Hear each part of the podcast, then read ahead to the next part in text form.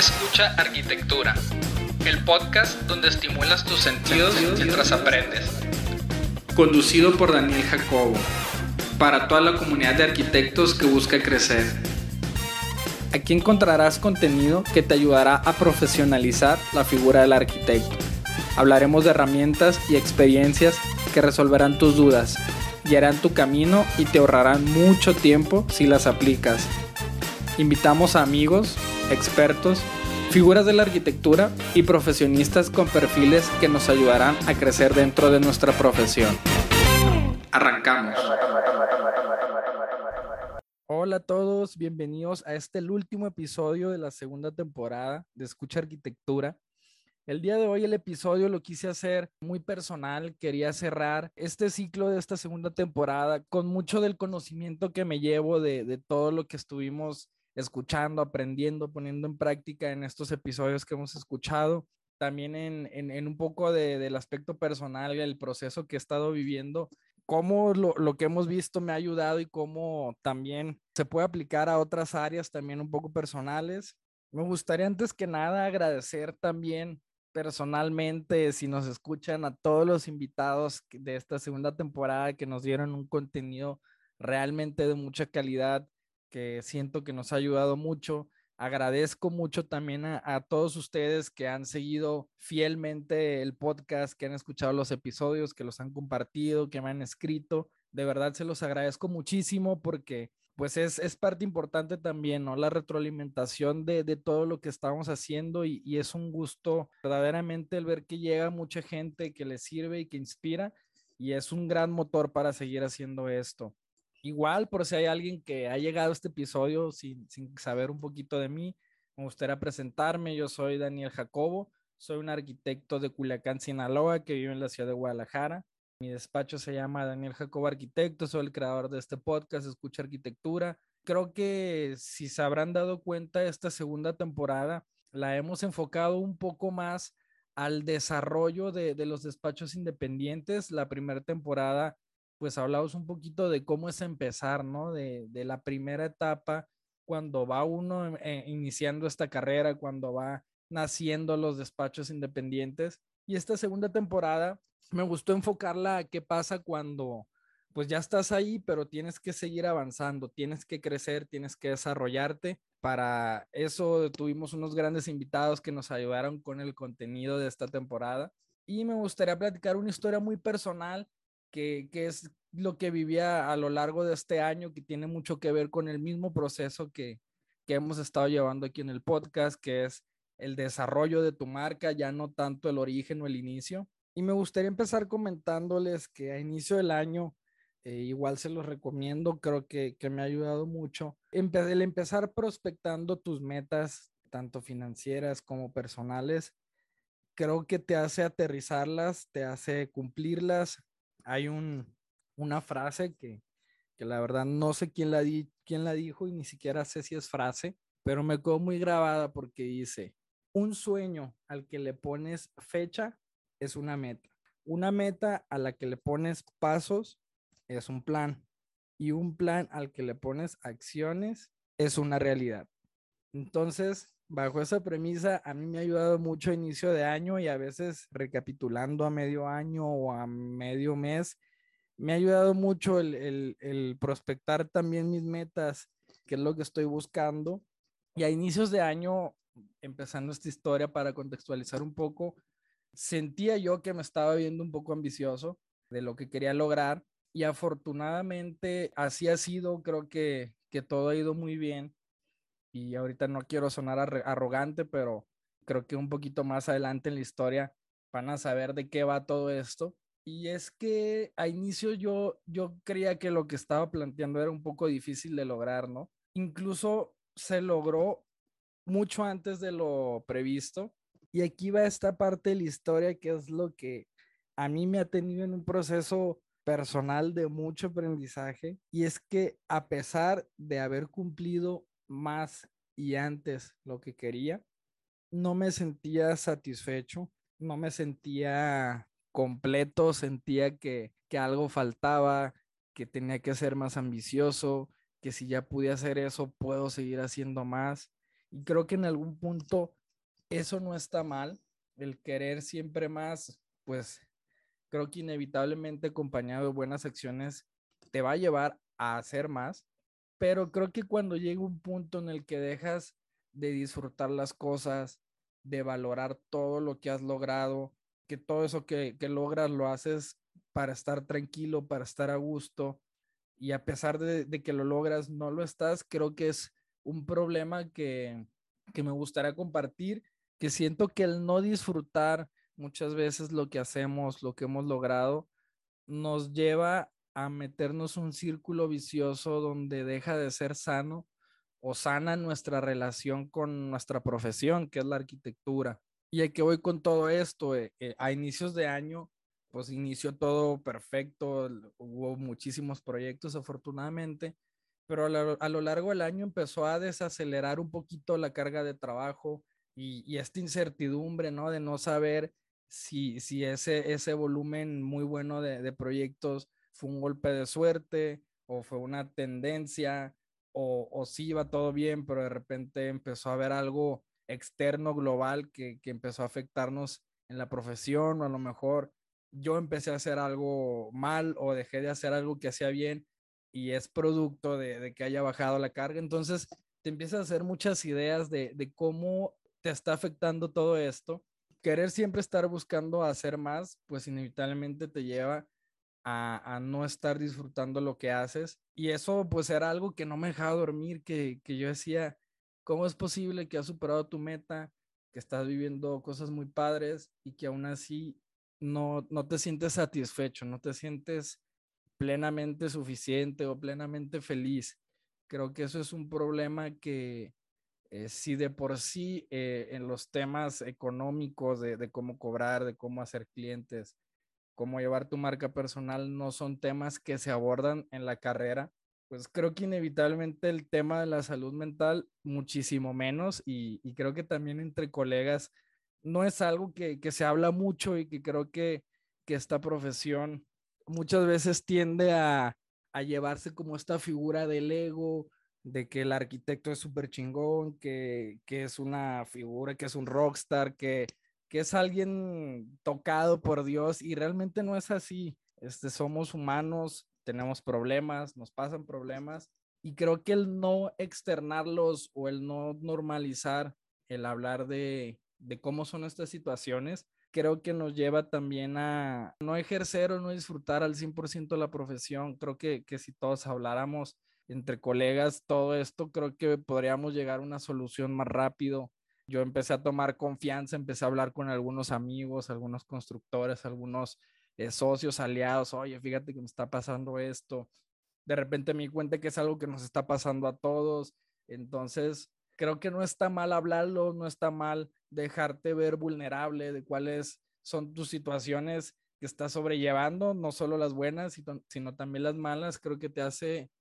ver como una persona más humana, más confiable y todo esto, pues, evidentemente impacta en el aspecto laboral de que traes un cierto ritmo de trabajo, que, que a veces, por más que lo disfrutes, creo que tampoco es sano el siempre estar queriendo trabajar 10, 14 horas. Digo, si se ofrece y lo disfrutas, qué padre, qué chingón, pero creo que está muy mal cuando si un día tienes que trabajar tres horas o seis y no te sientes suficiente o no sabes qué hacer con todo el resto del tiempo, creo que ahí es una red flag muy evidente de que algo no está del todo bien, porque pues, ¿cómo puedes sentirte bien trabajando 14 horas y no puedes disfrutar que solo estás trabajando 3 cuando a veces hay gente que se desvive por querer trabajar 4 horas, 3 horas? Entonces, es un tema que, que, quería compartir, que quería externar, que si alguien lo está viviendo, que, que si alguien lo ha vivido, ya lo superó, pues me gustaría igual este, tener retroalimentación, que me escriban cómo han vivido este proceso, porque es algo que, que yo me estoy animando a externar y creo que también nadie nos prepara para esto, es algo que tenemos que vivir, es algo que tenemos que aprender, es algo que tenemos que resolver, que sobrellevar, que superar, porque como hemos visto en esta temporada, me, se me hizo muy, muy curioso que, por ejemplo, Raúl, que es un súper despacho, Bernardo, que tiene 150 gentes, tenemos más o menos los mismos problemas, claro, a una escala totalmente distinta, pero ellos también tienen esa incertidumbre, ¿no? De, oye, yo me preocupo qué, qué va a pasar el siguiente mes y ellos están preocupando qué va a pasar en tres años o qué va a pasar con, con mi sueldo esta semana y ellos qué va a pasar con el sueldo de las 150 gentes. Entonces me doy cuenta que son problemas que,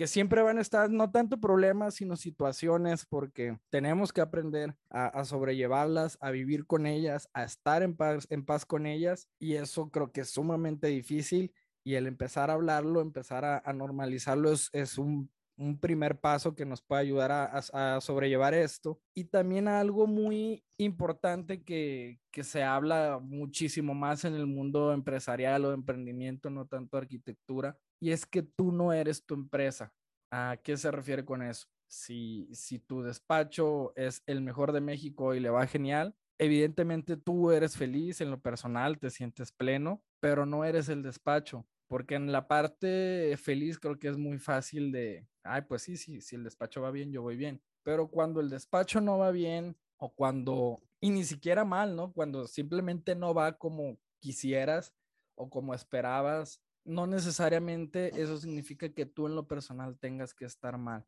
El separar tu empresa de tu aspecto personal creo que es algo muy importante porque es algo que nos va a ayudar a disfrutar todavía más lo que ya hemos logrado justamente por echarle tantas ganas, tanta energía, tanto amor a esa empresa. Todo es cíclico, no siempre se puede estar arriba, eso es totalmente relativo. Ahorita crees que estás arriba y a lo mejor en 10 años realmente estás arriba pero como no lo sabías, lo disfrutaste. Entonces, nunca sabemos realmente en dónde estamos y tenemos que aprender a disfrutar tanto como si estamos según nosotros arriba o en medio o abajo. Lo segundo, bueno, también creo que tiene que ver y muy importante porque no es, no quiero que esto se vuelva un tema de, de échale ganas.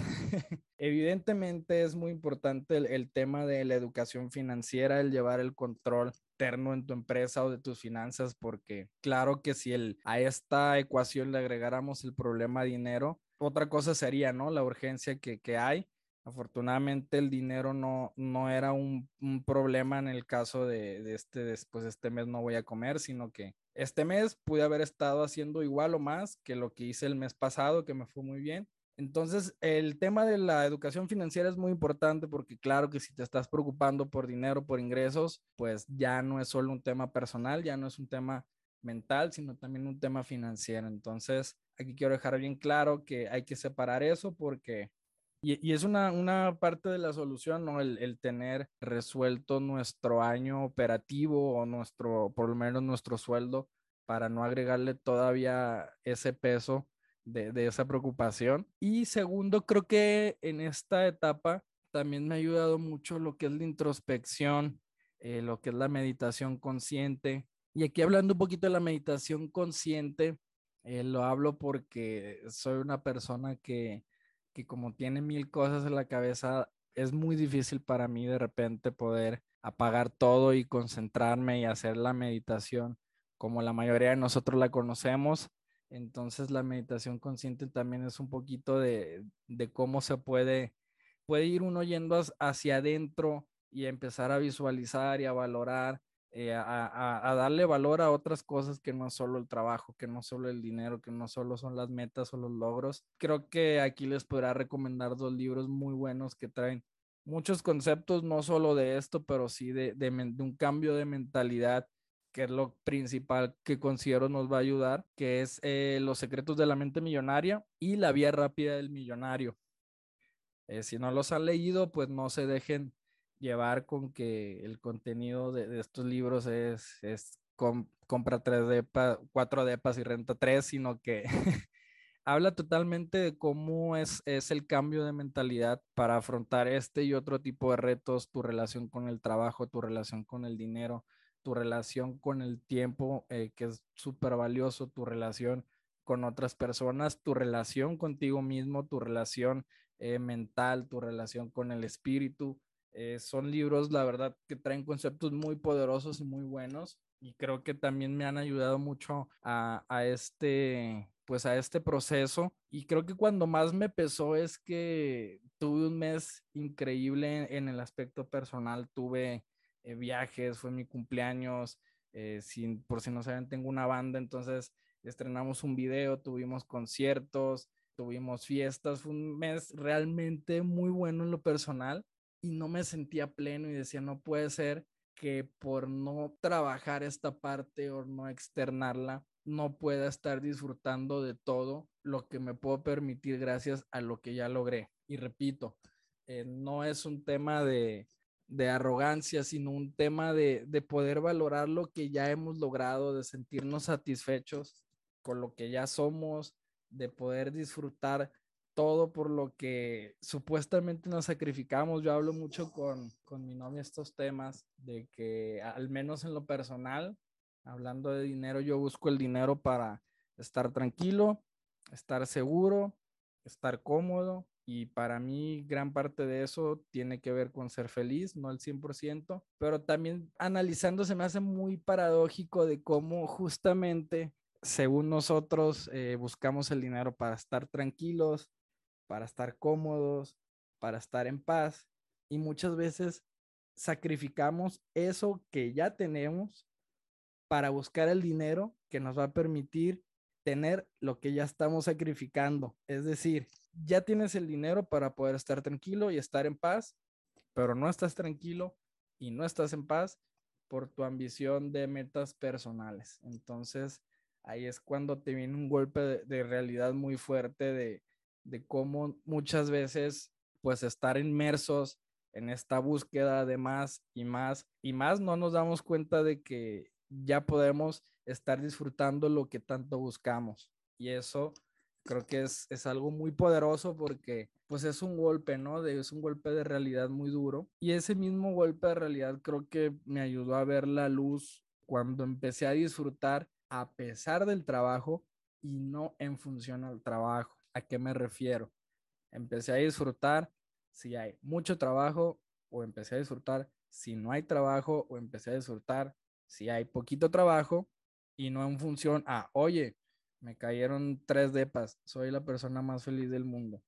Oye, ya pasó un mes y no me han hablado para hacer los proyectos que había visto, entonces, pues soy la persona más triste del mundo, me siento inservible. Entonces, creo que este año em, al final se tornó muy, muy reflexivo, muy introspectivo. Creo que me ayudó mucho a crecer, alinearme también con el tema eh, de la meditación, el tema espiritual, desapegarme un poquito de, de lo financiero, de, del negocio, de la prospección, que tanto hablamos incluso aquí en este podcast, pero que no quería dejar pasar este tema porque pues es un proceso que, me ayudó a crecer bastante eh, y hoy, hoy lo repito, me siento feliz, me siento una mejor persona porque di ese crecimiento, porque eh, pude aprender a separar estas dos cosas que son empresa y, Daniel Jacobo como persona y el tema de, aprender a disfrutar a pesar del trabajo, créanme que, que, es muy difícil el poder lograrlo, es muy difícil el poder decir,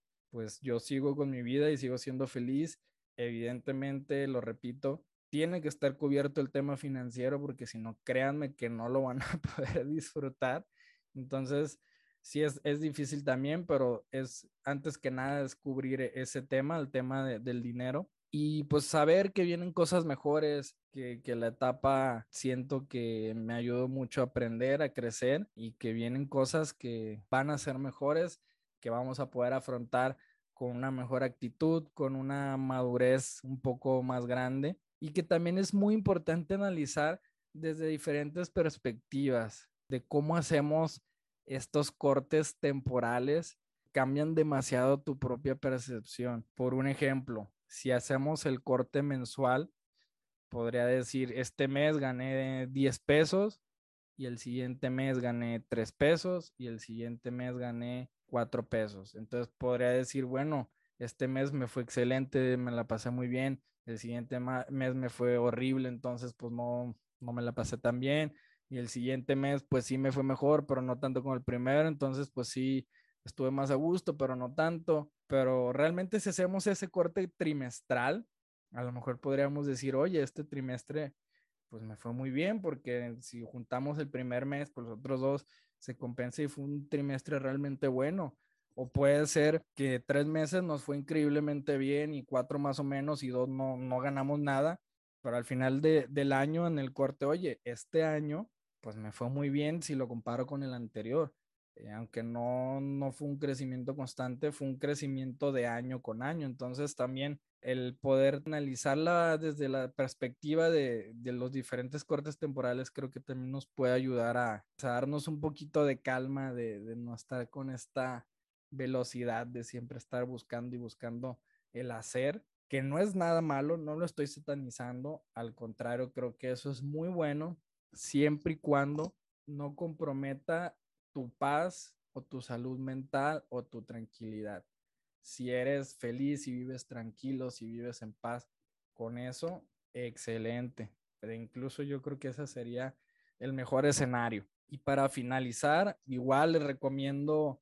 en este caso, en este episodio, en este corto episodio, ya no hablamos ya tanto de, de negocio, ni de clientes, ni de cobrar. Eh, les recomiendo también empezar a desarrollar su lado humano, como bien decía Bernardo Posas en, el episodio anterior, antes que arquitectos, somos humanos y si somos mejores humanos, vamos a ser mejores arquitectos y vamos a poder desempeñar mejor nuestro trabajo y no solo nuestro trabajo, sino también eh, nutrir nuestras relaciones, nutrir nuestro lado físico, espiritual, también no es dejarnos de lado a nosotros en lo personal. Así que les recomiendo mucho leer, meditar, hacer introspección, distraerse, ir a terapia, tener hobbies, tener estabilidad en sus relaciones personales, que su trabajo no se convierta en su personalidad. Y esto es muy importante porque igual eh, hace unos puntos atrás no lo pude ejemplificar muy bien, pero me refería a que los arquitectos tendemos a que nuestro trabajo, nuestra profesión se convierten en nuestra personalidad y no está del todo mal, pero creo que en ciertos niveles no es del todo sano porque como les digo, si, si nos va bien o mal en el trabajo, en proyectos, pues esa personalidad se vuelve muy fluctuante, entonces no es algo muy recomendable, creo yo, al menos. Eh, siento que tu personalidad debe ser, sí, tu profesión, pero también tus hobbies, pero también tus gustos, pero también lo que ves, pero también cómo te llevas con las personas, no solo lo que haces, ni qué tan bueno eres haciéndolo, ni qué tan bueno eres vendiéndolo. Entonces, pues nada, igual este episodio cortito ya está terminando, esta segunda temporada. Creo que aprendimos muchas cosas, creo que si la escucharon y aplicaron, puedo decir que pueden ser mejores personas, mejores arquitectos que han madurado, que han desarrollado su lado profesional y personal. Y de nueva, este, nuevamente agradecerles a todos los que han escuchado estos episodios, a todos los que han sido parte de, de este podcast. Y nos vemos en la tercera temporada.